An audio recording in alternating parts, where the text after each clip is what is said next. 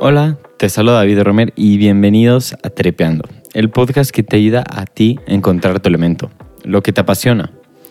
Para este episodio platiqué con Sara Lomelín.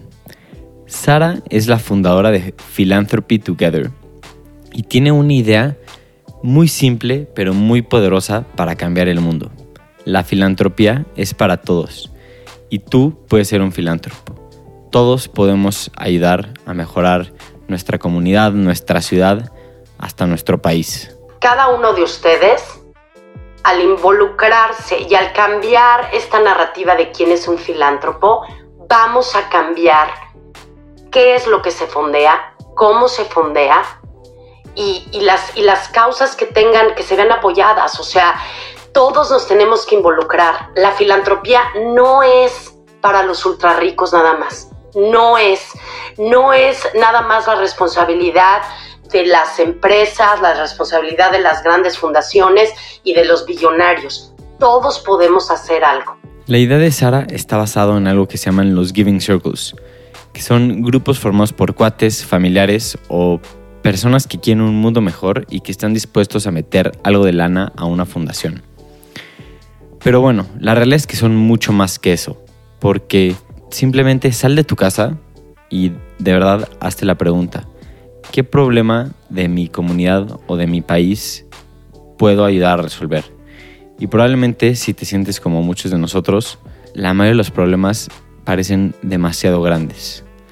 Pero la realidad es que hay cientos de fundaciones acreditadas que están ayudando a resolver los mismos problemas que tú. Entonces, un Giving Circle es una gran herramienta para empezar a ayudar. El mensaje de Sara ha sido tan poderoso que recientemente apareció en el escenario de TED Global para compartirle al mundo que el primer paso para cambiar está en nuestras manos. Esta plática a mí me inspiró para empezar un Giving Circle y estoy buscando a personas que le entren conmigo. Ya escucharán la plática, pero no se necesita mucho dinero para hacer un Giving Circle. Lo que sí se necesita es pasión. Si te interesa, mándanos un correo a contacto arroba tripeando.org o mándame un mensaje por Twitter arroba davidpod. Este episodio te debe inspirar. Te dejo con Sara Lomelín. Hola Sara, ¿cómo estás? Qué gusto tenerte en Tripeando. Hola David, feliz de estar aquí con ustedes. Eh, gracias por la invitación. No, pues es de verdad un gusto poder platicar contigo después de vernos en Vancouver. Y pues además de que lo que haces es increíble y tu historia es increíble, quería que nos platicaras cómo fue tu infancia, así empezar desde el principio, cómo la recuerdas. Híjole, y yo sé que tu audiencia, bueno, tú y toda tu audiencia son mucho más jóvenes que yo, pero bueno, ahí les va, ahí les va un, poquito. Yo nací en la Ciudad de México eh, y viví los primeros 25 años de mi vida en la Ciudad de México. Infancia súper feliz. Tengo, soy la mayor de cuatro hermanos. Tengo tres hermanos hombres. Eh, mi familia, una familia muy unida. Eh, infancia súper feliz. Eh, mi mamá es educadora, tiene un, tiene un kinder, tiene una escuela. que estaba, bueno, que sigue estando en la casa de mi mamá, entonces, bueno, había niños todo el tiempo ahí y mi papá, una persona que, siempre nos, nos ha inculcado mucho el, ayudar a los demás, el ser generoso, etcétera, etcétera. Em, estuve toda mi, toda mi infancia y bueno, mi adolescencia en el Colegio Francés del Pedregal eh, y de ahí estudié en la Ibero. Estudié comunicación en la Ibero y bueno, aquí es donde todo el mundo se, se va a choquear, comunicación antes del Internet. Entonces me tocó, sí, wow, ¿no? me tocó em, todavía en prepa hacer trabajos en la escuela en máquina de escribir. Eh, ya en la carrera, bueno, ya había computadoras, pero no había internet. Entonces, bueno, estudié comunicación en un momento en donde los, los medios masivos de comunicación eran eh, el cine, la televisión, prensa y radio, ¿no? Em, y justo empezaban los primeros años de, del paradigma del hipertexto, ¿no? Que, que, era el Internet. Y retomando esto que mencionas, ¿recuerdas como ejemplos específicos o cómo lo que estos valores que te inculcaron tus papás te han marcado en tu vida? Sí, mira, yo creo que, eh, como te digo, mi mamá siempre enfocada en, la educación y en ayudar a, los niños y, mi papá en el sentido de siempre ha sido una persona también muy enfocado en, apoyar a la gente, sobre todo en temas de educación. O sea, mi papá siempre va a ser eh, el que si alguien le dice quiero estudiar esto, pero no, no puedo eh, porque no tengo los recursos o lo que sea, él va a ver de qué manera eh, te, apoya, ¿no? Em, él estuvo muy, muy pegado también a, al Consejo de la Ibero desde siempre, eh, proporcionando becas, etcétera, etcétera. Y, sí, yo creo que, mira, viene de, también de mis abuelos y de siempre el, el, yo creo que tenemos, tuve la, la, gran fortuna de, de, nacer en una familia en donde nunca nos faltó nada. Y entonces con eso siempre fue la enseñanza de que tienes una responsabilidad de dar, ¿no? Y de, y de compartir eh, y de apoyar a, la comunidad en todos sentidos, no solamente financieramente, pero también si tienes la oportunidad de tener una educación eh, o de tener unas redes, eh, de abrir puertas y de, de también ser voluntario y, donar tu tiempo y tus, y tus talentos, ¿no? Tú eres la mayor de tus hermanos. ¿Eso crees que te hizo ser igual más independiente eh, o crees que también tuviste esa parte de tener que depender un poco de los demás teniendo hermanos más pequeños? Yo creo que sí, es muy chistoso ser, eh, aunque uno vive en la misma casa con sus hermanos, nunca tienes la misma, la misma experiencia, ¿no? Porque depende si eres el, el mayor, el del medio, el chico. Yo creo que siendo la mayor, al mismo tiempo de que me tocó como abrir el camino en muchas cosas para mis hermanos, eh, que eres un poquito el, el, mayor, siempre es el conejillo de indias para los papás, porque pues están ahí medio, medio experimentando contigo. Entonces, en muchas cosas sí me tocó abrir camino, ¿no? En sentido de, eh, de que te dejaran salir en la noche, de, de, empujar un poco la independencia, etcétera, etcétera. Pero al mismo tiempo yo creo que también siempre buscaba el, un poco la aprobación de mis papás, ¿no? El, hasta la edad que tengo hoy, que tengo 50 años, siempre que voy a tomar una decisión, pienso, ¿qué pensaría mi papá sobre esto? ¿O qué pensaría mi mamá sobre esto? Y qué chistoso, no viene el caso que siga haciendo eso, pero siento que, que, el mayor como de la familia, como que siempre tienes ese, ese sentido de, de responsabilidad. Y al mismo tiempo, eh, pues también fui la que, soy la única que vive fuera de México. Entonces, eh, también quizá fue un sentido de independencia de decir, soy parte de esta familia y todo, pero necesito yo hacer mi vida en, otra parte. Y ahora que tienes hijos, ¿ves lo mismo con tus hijos? O sea, de que el mayor igual tiene, o sea, compartes lo mismo que tú cuando eras chica.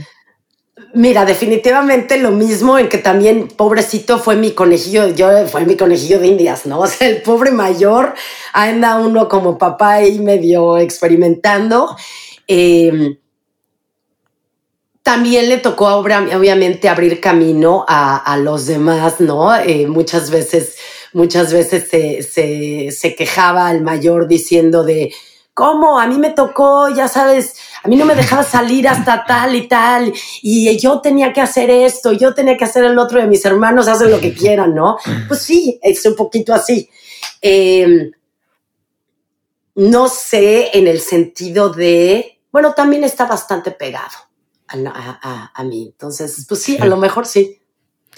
Sara, ¿y tienes alguna memoria en la que digas como, este es el momento en el que dije, quiero ayudar a las demás personas, como eso es parte de lo que quiero hacer en mi vida. Sabes que eh, yo he tenido una carrera muy chistosa porque me he reinventado muchas veces. Yo no empecé mi carrera en filantropía, o sea, como te dije, estudié comunicación, de ahí eh, trabajé en un grupo financiero haciendo comunicación interna y relaciones públicas y luego de ahí manejé un call center también antes del Internet. Imagínate un call center de un banco antes del Internet. O sea, la gente hablaba todos los días a pedir su saldo. eran miles y miles de llamadas todos los días de gente que tenía pequeños negocios, nada más preguntando el saldo. Y entonces obviamente la gente esperaba quién sabe cuánto tiempo y bueno, de aquí a que le contestaban, era todo un relajo. Pero bueno, de ahí me fui yo a, Estados Unidos y, em, y después tuve mi propio negocio durante unos años. Hacía sleeping bags para, para las carriolas y para las sillitas de coche. Entonces, bueno, ahí fue la primera, la, primera reinventada, ¿no? Que de, hacer comunicación me dediqué a, hacer productos de bebés y, y tuve ese negocio como siete años. Y de ahí decidí dejar de trabajar unos años, volverme como la, la, voluntaria, la mamá voluntaria metida en la escuela todo el santo día, porque al vivir en otro país tenía yo que informarme muy bien del sistema educativo. El sistema educativo es diferente, ¿no? Entonces, la verdad es que yo sí quería estar muy metida para aprender lo que era el sistema educativo aquí en Estados Unidos. Entonces, me volví la mamá voluntaria para todo, eh, recaudando fondos para la escuela, organizando los eventos, etcétera, etcétera. Y en el 2007 con un, estaba yo viviendo en Dallas, Texas, con un grupo de amigas, la mayoría mexicanas, eh, varias venezolanas eh, y latinoamericanas, creamos lo que es un giving circle o un círculo de dar, ¿no? Sin saber ni siquiera que, que así se llamaba. Entonces simplemente éramos un grupo de amigas que nos reunimos y dijimos, eh, a qué organización podemos apoyar. Y decidimos reunirnos y en vez de que cada una le diera un donativo a una organización diferente, entre todas nos juntamos y le dimos un donativo mayor a una organización que apoyaba a mamás y a niños latinos en Dallas. Entonces, como que fue ese momento de decir, estoy viviendo en Estados Unidos, no estoy de vacaciones, mis hijos nacieron aquí, están creciendo aquí y el darnos cuenta que nuestra comunidad latina en Estados Unidos tiene muchísimas necesidades. O sea, el tema este del sueño americano no es la realidad para el gran porcentaje de nuestra gente. Entonces ahí me entró un poco el, el sentimiento de responsabilidad de decir, ¿qué puedo hacer? O sea, ¿qué puedo hacer yo para apoyar a nuestra gente aquí? Y hay mucha gente también de México y de, de Latinoamérica que tienen muchos recursos viviendo en Estados Unidos. Entonces, ¿de qué manera nos podemos organizar entre todos? O sea, fue bastante orgánico la forma en la que se juntaron tú y tus amigas a decidir, oigan, ¿saben qué? Tenemos que hacer algo para apoyar a los latinos en Estados Unidos o era algo que ya más o menos venían haciendo en otras partes? Mira, no, yo creo que cada quien, algunas, algunas estaban de voluntarias en alguna organización, alguna daba el típico donativo por aquí, por allá, pero no estábamos organizadas. Y justo nos organizamos alrededor de eso y creamos este grupo que se llamaba Grupo Ahora amigas hispanas organizadas para ayudar. Se nos, se nos secó el seso un poco con el nombre. Eh, pero el primer año recaudamos como dos mil dólares entre nosotras y ese grupo sigue en existencia y ya los últimos años han recaudado 60, 70 mil dólares al año. O sea, hoy por hoy han dado creo que más de medio millón de dólares. Entonces apoyar organizaciones que, que, que, ayudan a mamás, a mamás y a niños latinos. Entonces, después de eso, yo me regresé a vivir al área de la Bahía en San Francisco en el 2010. Y ahí fue cuando ya realmente me reinventé otra vez y me, y me metí en el mundo de la filantropía. Cuando yo llegué a San Francisco, una muy amiga estaba en la junta directiva, en el patronato de Latino Community Foundation en San Francisco. Y me dijo, te tienes que involucrar con esta organización, eh, te va a encantar. Eh, a los tres meses se abrió una oportunidad de poder entrar a trabajar ahí haciendo recaudación de fondos. Entonces yo dije, qué barbaridad, yo nunca he hecho esto en mi vida, pero bueno, pues ahí voy, ¿no? Y como el borras, uno se avienta, todavía mi entonces esposo me compró un librito de esos amarillos que dice No Profit for Dummies, ¿no?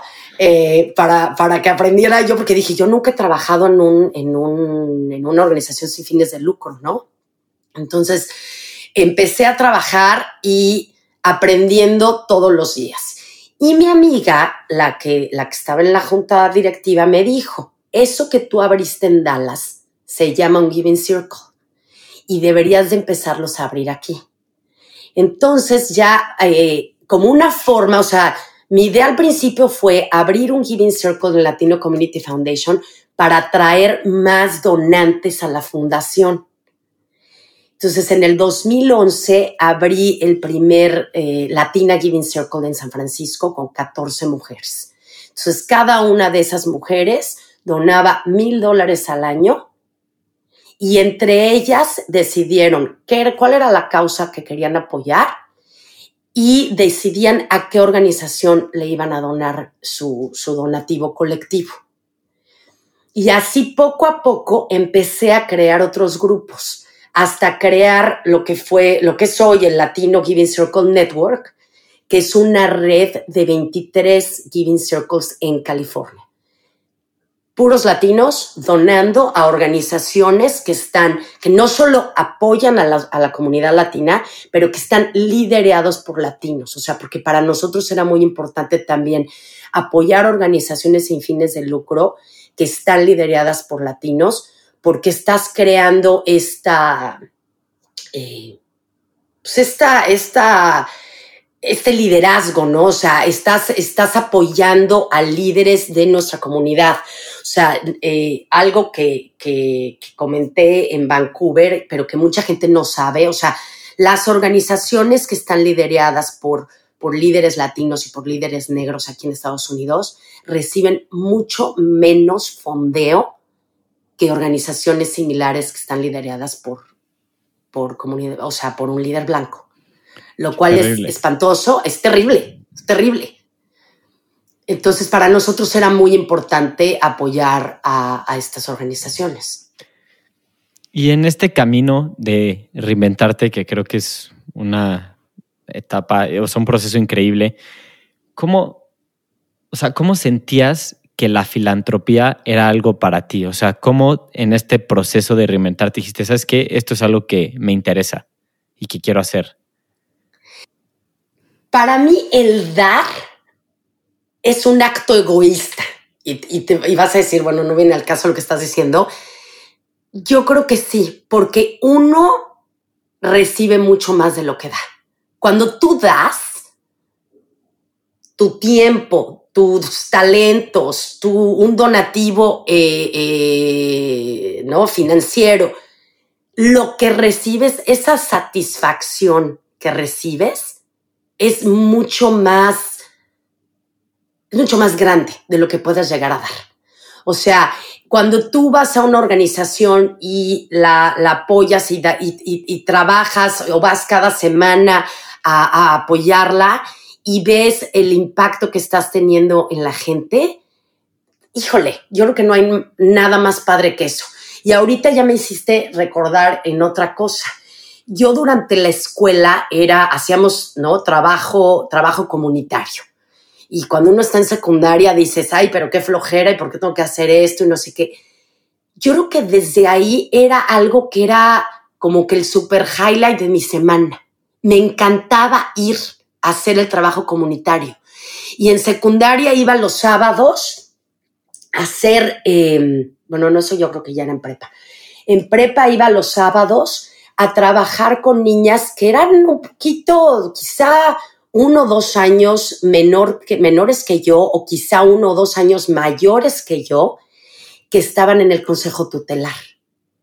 Y yo les daba clases de matemáticas para regularizarlas para que pudieran acabar sus estudios. Y es algo que toda la vida me, me marcó mucho, el ver que había niñas de mi edad que estaban, pues digo, el consejo tutelar es un poco la, la ¿no? la correccional el, ver y el apreciar la realidad que yo tenía y el, y el responsabilizarme y sentir que yo tenía una responsabilidad de hacer algo para apoyar a la gente que estaba en otra situación que yo. Sin pensar, porque eso es algo que, que yo creo que, que el trabajo que llevo haciendo en los últimos 12 años es tratar de mover a la gente de la caridad al cambio, ¿no? Yo creo que algo muy importante que tenemos que pensar siempre cuando, cuando damos un donativo, cuando nos involucramos con una organización como voluntarios o como lo que sea, es pensar que quitarnos el gorrito de somos los salvadores del mundo, porque no es cierto, sino ponernos el, el gorrito de agradecimiento de que esas organizaciones y esas comunidades nos están dando la oportunidad de ser parte del trabajo que ellos hacen.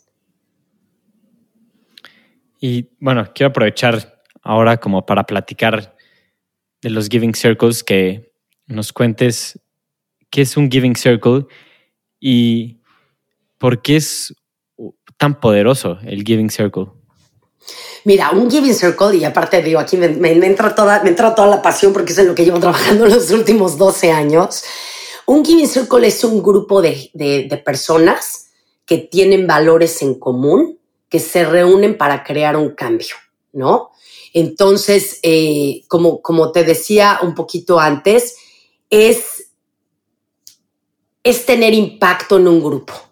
O sea, en vez de que tú vayas y, trates de hacer, o sea, eh, de dar un donativo a una organización específica o una comunidad o lo que sea, o, simplemente esperar a que llegue el, el, próximo temblor o la próxima tragedia y des un donativo, aquí el chiste es de que tú te reúnes en un grupo y lo activas, ¿no? O sea, y puede ser un grupo de amigos, un grupo de vecinos o un grupo de, de, de colegas o quizá gente que ni siquiera conoces, pero el buscar en vez de nuestras diferencias, cuáles son esos, esos lazos que nos unen o, lo, o lo que te identifica, ¿no? Y quizá lo que te identifica con un grupo de extraños es que todos ustedes están eh, muy preocupados por el medio ambiente y quieren hacer algo al respecto, ¿no? Entonces te reúnes con, con este grupo y eh, aprendes sobre la causa que te apasiona. En este caso vamos a poner como ejemplo, ¿no? Eh, la, la, justicia del medio ambiente. Entonces te reúnes, aprendes sobre, sobre este tipo de, pues, problemática. Eh, investigas cuáles son las organizaciones o los grupos o las iniciativas que están trabajando alrededor de esta problemática y el grupo decide a qué organización van a apoyar.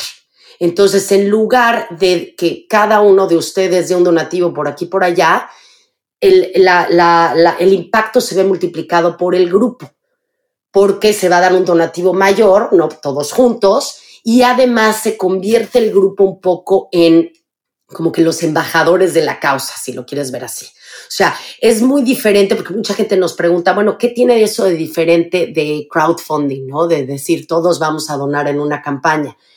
Muchas veces cuando uno dona en una campaña de, crowdfunding, eh, donas porque tu amigo te pidió que donaras y a los cinco minutos de haber donado ya ni te acuerdas a qué le diste, ¿no? No hay no hay aprendizaje, no hay crear una comunidad, ni mucho menos. En un Giving Circle, esto es algo que tú lo creas y no desaparece después de un mes o después de la primera vez que diste el donativo, sino el chiste es que te sigas reuniendo con ese grupo y sigas creando esta comunidad, sigas oyendo perspectivas diferentes de la gente, etcétera, etcétera.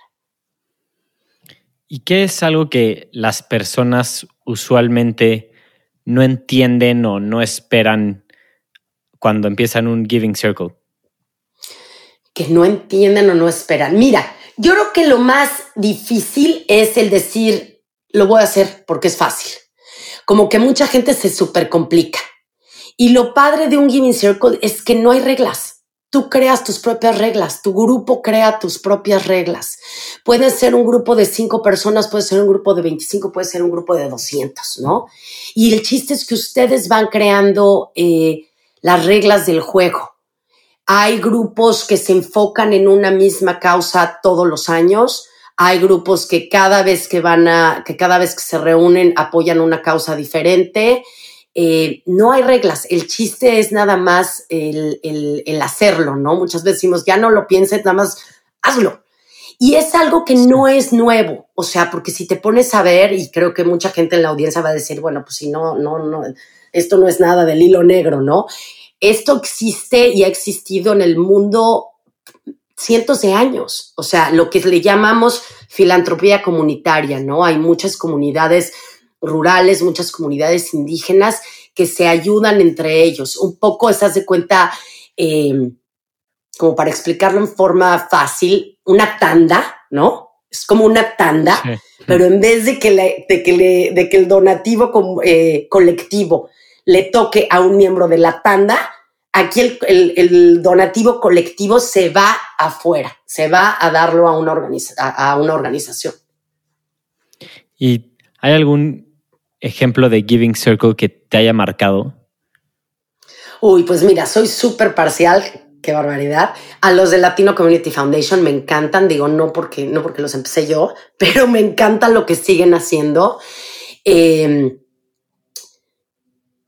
eh, hay un Giving Circle que, que uno de los de, Latino Community Foundation que se llama Latinos in Tech y es un grupo de jóvenes, eh, hombres y mujeres, que están, que trabajan en, compañías de tecnología, desde las grandes, o sea, Google, Facebook y todas estas, hasta compañías de tecnología pequeñas. Y Latinos in Tech, o sea, su, causa es apoyar eh, programas de, STEM, o sea, de ciencia, tecnología, ingeniería, matemáticas, para eh, niños latinos y también para, para atraer más diversidad a lo que es la industria de la tecnología en Estados Unidos, porque creo que solo, o sea, a nivel de la industria de tecnología, los latinos representan 4%, lo cual es ridículo. Gracias a ellos, descubrimos muchísimas organizaciones haciendo un trabajo espectacular. O sea, hay una organización que está en, el, en, la, zona agrícola de California que les enseña a los hijos de los agricultores a, hacer, a, programar, ¿no? A, hacer, a programar, eh, a hacer websites, o sea, a, volverse coders. Y entonces, em, bueno, ahí conocí gente maravillosa que, que te cambia toda la idea, porque lo que, lo que por mí, para mí lo más poderoso de los Giving Circles es que cambian la idea de quién es un filántropo. O sea, no necesitas ser un millonario o un billonario para ser un filántropo, ¿no? Puedes tener 20 años y estar en medio de la carrera o acabar, de terminar la carrera y estar en tu primera chamba y ser un filántropo, porque no se necesita muchísimo dinero para poder hacer filantropía. O sea, en este caso, varios de estos chavos de Latinos in Tech venían de, de orígenes súper humildes, súper humildes, y que para ellos, nunca se a olvidar, una, una de ellas, eh, María, eh, me dijo que ella era producto, su familia era producto de organizaciones que los apoyaron cuando ellos eran niños, ¿no? Que organizaciones que, que a los que su mamá, mamá soltera, iba y la organización los apoyaban con comida, los apoyaban con ropa, etcétera, etcétera. Eh, un profesor, cuando ella iba en preparatoria, creyó en ella, le dijo, tienes que ir a la universidad. Fue la primera en su familia que fue a la universidad y se graduó. Y de ahí empezó a trabajar en una compañía de tecnología. Y me dijo, mira, estoy en mi primer trabajo, no gano mucho, pero nunca es demasiado temprano para empezar a dar. Y para empezar como lo que le llaman, ¿no? Aquí el, el pay it forward, que no, la pocha, no voy a saber cómo se dice en español. Me encanta esta, esta idea, o sea, creo que es súper poderosa y súper simple. Y la mayoría de los, de los que nos escuchan son jóvenes, entonces el ejemplo que pones creo que es excelente. Y si yo, David, por ejemplo, quisiera empezar un Giving Circle en la Ciudad de México, que es donde vivo, con mis amigos, ¿qué es lo primero que debería de checar? ¿Qué es lo primero que debería de hacer? Eh, bueno, número uno, importante, porque tienes que checar de qué manera la logística de quién va a manejar el dinero, ¿no? Y entonces aquí viene muchas veces y es lo que les asusta a mucha gente, ¿no? ¿Quién va a manejar el dinero? ¿Quién no sé qué, no sé cuánto? Ah, existe una plataforma en México que se llama Hip Give, que es de Hispanics in Philanthropy, que ellos ya tienen una plataforma para Giving Circles. Entonces tú puedes crear tu Giving Circle ahí y, em, y, entonces el dinero nadie lo tiene que tocar porque cada quien va a poner el dinero ahí en, en Hip Give y ahí se, se mantiene como un pequeño fondo en lo que ustedes deciden a dónde se va a ir. Ah, está excelente. Sí, y entonces, bueno, pues eso es una, una, ¿no? Que, que, que, a mucha, mucha gente lo ve como el primer obstáculo de que, ¿cómo vamos a manejar el dinero? Bueno, el dinero se queda ahí en lo que ustedes deciden qué le van a hacer. Reúnes a tus amigos y tienes una plática de... A mí me encanta empezar con una plática sobre los valores, ¿no? Esto que me preguntaste tú y que aparte no lo ensayamos, de a qué horas pensaste, ¿no? O sea, qué es lo que te marcó de tu, de cómo creciste, en donde decidiste que querías ayudar a la gente, ¿no? Entonces, el chiste es sentarte con tus amigos y decir, ¿cuáles son esos valores de tu vida personal que influyen cuando vas a dar, cuando vas a dar tu tiempo, cuando vas a ser generoso, ¿no? Y el encontrar cuáles son esos valores que son comunes para todos los miembros del grupo.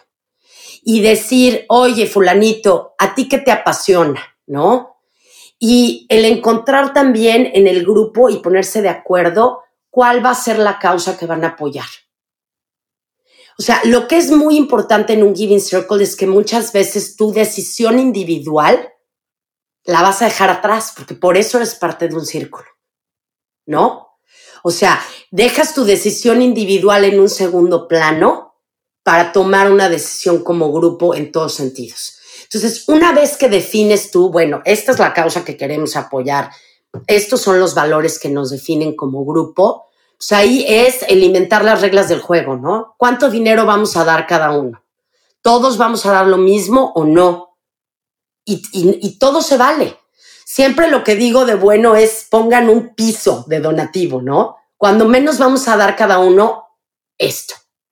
Nunca hay que poner un techo porque quizá hay alguien que puede dar más, ¿no? Em, hay veces también que, que, hay varios giving circles que además de lo que cada miembro dona y se va acumulando, organizan, por ejemplo, un evento, ¿no? Si alguno de tus cuates tiene, tiene un bar o un restaurante o trabajan en algún lugar, pueden organizar un, una cena y algún porcentaje de lo que las, saquen las cenas se va al, al Giving Circle o lo que sea. Y después de eso, o sea, ya que, que tienes tu causa, tus valores, eh, el chiste es empezar a averiguar cuáles son las organizaciones que están trabajando para apoyar esa causa que te apasiona. Y aquí lo que me encantaría decirles es, hagan su tarea, hagan su tarea, no nada más queden con las organizaciones que todo el mundo conoce, ¿no? O sea, la Cruz Roja, estas organizaciones inmensas que tienen muchísimo dinero. Siempre necesitan más, sí, pero tienen muchísimo dinero. Enfóquense mejor en las organizaciones pequeñas que muchas veces no tienen fondeo. O sea, ¿en dónde, ¿en dónde tu donativo como Giving Circle va a tener mayor impacto? Algo que me resuena mucho, que creo que será un efecto secundario de formar parte de un Giving Circle, es que debe ser muy poderoso y muy bonito compartir con personas que no conoces este sentido de dar, ¿no? O sea, o sea, este Giving Circle siento que es más que como un, una organización, sino que seguro se crean amistades. Completamente, completamente. O sea, por eso te digo que el tema de, de dar es egoísta, porque vas a recibir mucho más. O sea, se crea, sí, se crean amistades, se crea una hermandad, eh, se crean vínculos muy importantes porque estás compartiendo, eh, pues cosas muy tuyas también, ¿no? O sea, el ser honesto, el compartir, ¿no? Tu, tu historia con alguien que, que no conoces, el, el el ser vulnerable muchas veces también, que, que, hasta con los mismos amigos, a veces uno no es completamente vulnerable, ¿no? Entonces, el, cuando tú eh, te reúnes a apoyar una causa que para ti es importante y aprendes por qué lo, para los demás es importante, claro que se crean, se crean vínculos. Y el chiste también es eso, es crear estas relaciones no solo con la gente dentro del círculo, pero también con la gente a la que van a apoyar. ¿no? Y, verlos otra vez como alguien que te está dando la oportunidad de ser parte del trabajo espectacular que están haciendo en la comunidad y, ir más allá de un donativo de una vez, ir más allá de un donativo financiero, sino realmente volverte el, el ¿no? Ponerte la camiseta de la causa. Claro.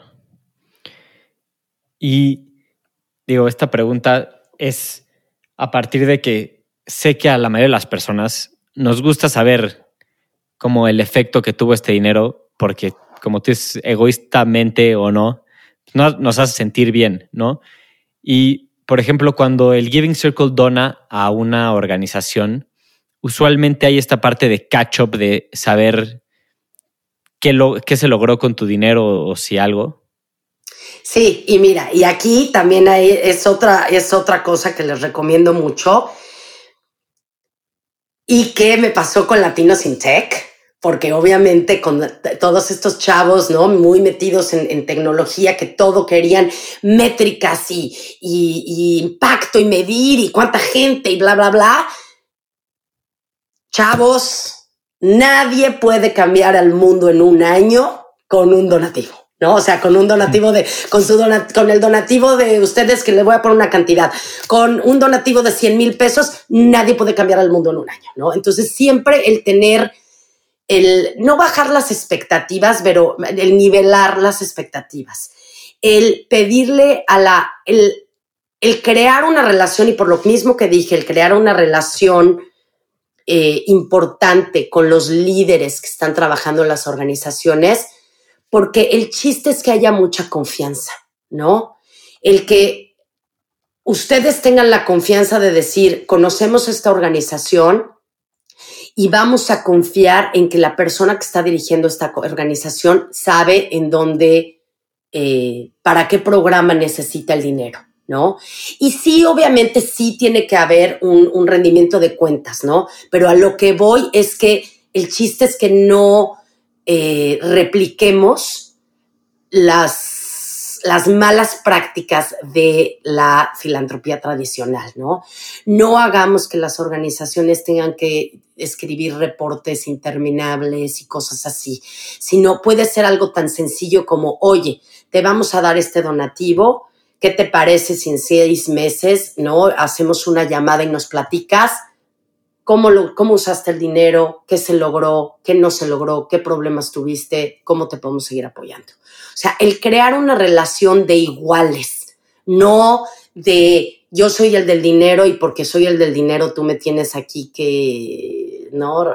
Rendir cuentas y escribir reportes y propuestas y cosas, porque la verdad es que lo que queremos con las organizaciones es que dediquen su tiempo a servir a la comunidad no que estén dedicando su tiempo a escribir reportes para los donantes. ¿no? o sea, es un paso muy simple para empezar a ayudar y que en México yo estoy apasionado de muchos problemas y siempre en mi cabeza es, no, pues, ¿qué puedo, o sea, qué voy a hacer yo para cambiar este problema que es tan sistemático y tan complicado? Y como que el, siento que la idea del Giving Circle me inspira a decir, ¿sabes qué? Nada más voy a buscar a amigos que estoy seguro que les apasionan los mismos problemas y empecemos a hacer algo, ¿no? Y metámonos, investiguemos, como que genera este momentum de quiero ayudar, ¿no? Y quiero hacer más. Y hay muchísimas eh, eh, organizaciones y proyectos e iniciativas increíbles. O sea, y por ejemplo, ¿no? Porque muchas veces la gente dice, no sé en dónde, no sé en dónde encontrar esas, estas organizaciones. Entonces, por ejemplo, aquí yo les recomendaría, o sea, está el CEMEFI, ¿no? El Centro Mexicano de la Filantropía, que tiene una base de datos enorme de organizaciones que están ya eh, eh, calificadas por ellos. Está Comunalia, que es, un, que es una, una, asociación de, de, fundaciones comunitarias. Eh, acérquense a sus fundaciones comunitarias. Hay fundaciones comunitarias casi en todo México. O sea, hay una fundación comunitaria en Yucatán, hay una fundación comunitaria en Oaxaca, hay una fundación comunitaria en Jalisco. O sea, acérquense a las fundaciones comunitarias porque ellos tienen ya todas estas listas de organizaciones y de proyectos que están calificados. Eh, también la Fundación Monte de Piedad tiene una base de datos inmensa de organizaciones con las que ellos llevan trabajando años. Entonces, sí, o sea, no, no es reinventar la, rueda. Nadie tiene que inventar la, reinventar la rueda. Es nada más hacer un poquito de tarea y buscarle y, ¿no? y ponerse las pilas. 100%. Eh, no sé si nos puedes platicar, Sara, igual de qué, qué están haciendo en Philanthropy Together para que nos metamos y chequemos. Claro, sí, bueno, y ahí ya, ya me faltaron los últimos años de, de, la carrera, de mi trayectoria, ¿no? Después de esos años que estuve en Latino Community Foundation, durante esos años me empecé yo a conectar con líderes de otros, otras redes de Giving Circles en Estados Unidos, ¿no? Había una, hay una red de Giving Circles que están basados en valores judíos, hay una red de Giving Circles musulmanes, una red de Giving Circles eh, de la comunidad negra, otra de la comunidad asiática, etcétera, etcétera. Entonces nos reunimos todos y dijimos, no hay nada que apoye a todos estos Giving Circles, porque hay miles de Giving Circles, no hay nada que los apoye a todos, ¿no? Que nos reúna a todos como, como, pues como, no, no, se le llama industria, pero como grupo de Giving Circles, ¿no? Sí, claro. Entonces, de ahí nació Philanthropy Together. O sea, fue una, somos una iniciativa a cinco años que está fondeada bueno, el, primer fondeo fue de la, fundación de, Bill y Melinda Gates y tenemos fondeo de la Fundación Kellogg y de otras fundaciones, pero somos una organización sin fines de lucro que apoya a todos los Giving Circles a nivel global. Eh, éramos nada más para Estados Unidos, pero como lanzamos el primero de abril del 2020 en media pandemia, eh, mm. nos dimos cuenta dos meses después que cuando empezábamos a poner programas, eh, online que gente de diferentes lugares del mundo empezó a buscarnos. Entonces, bueno, pues estamos apoyando Giving Circles a nivel global. Eh, el website es philanthropytogether.org y todo lo que encuentren ahí, todos nuestros programas son gratuitos. Tenemos una incubadora de Giving Circles que la damos, que se llama Launchpad, y el programa lo damos como cada, cada mes, cada mes y medio eh, tenemos el programa que son cinco semanas, una hora cada semana. Tenemos un programa express de tres horas un sábado en la mañana. Ahora vamos a empezar a hacer uno de hora y media. Entonces, hay muchas cosas. Tenemos un, foro comunitario también para que la gente se una y hacen preguntas, etcétera, etcétera. Eh, ¿Qué más tenemos? ¿Qué más tenemos? Tenemos comunidades de práctica sobre, sobre equidad racial. Eh, muchos de nuestros documentos ya están traducidos en español. Eh, y tenemos un website monísimo porque obviamente la mitad de ustedes van a decir, no entendí nada de lo que es un Giving Circle. Hay un website que se llama, que sí. sí. que se llama whatisagivingcircle.org, que está en inglés y en español y bueno, para cuando salga este podcast ya va a estar en chino también. Entonces, eh, es, un, es un website muy sencillo que explica lo que es un Giving Circle, eh, cómo se maneja, etcétera, etcétera. Y bueno, ahí hasta el final se pueden unir a, nuestro, nuestro boletín de noticias y lo que sea. Eh, y pues a sus órdenes para lo que, para lo que sea.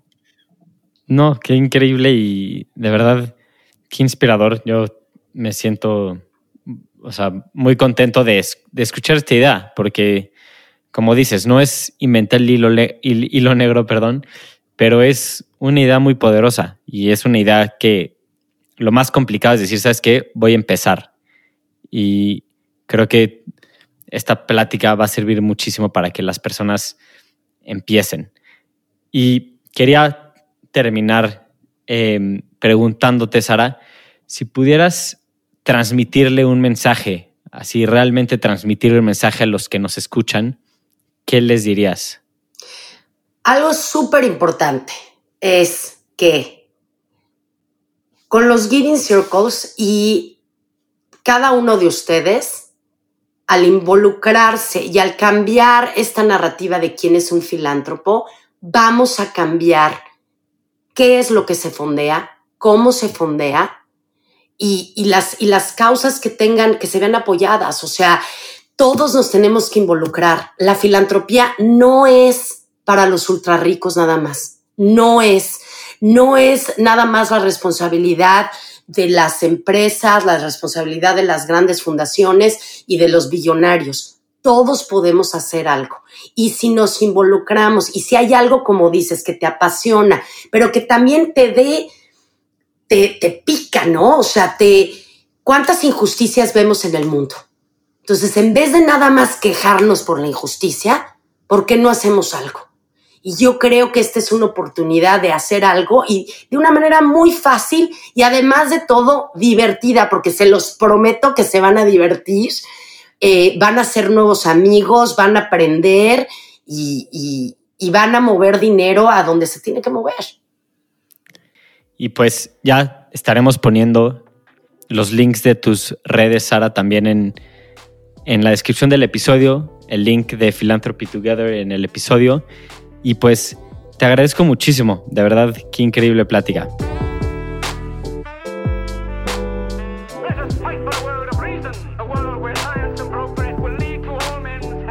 crystallize imagination. I have my mind. The mind needs books like a sword needs a whetstone.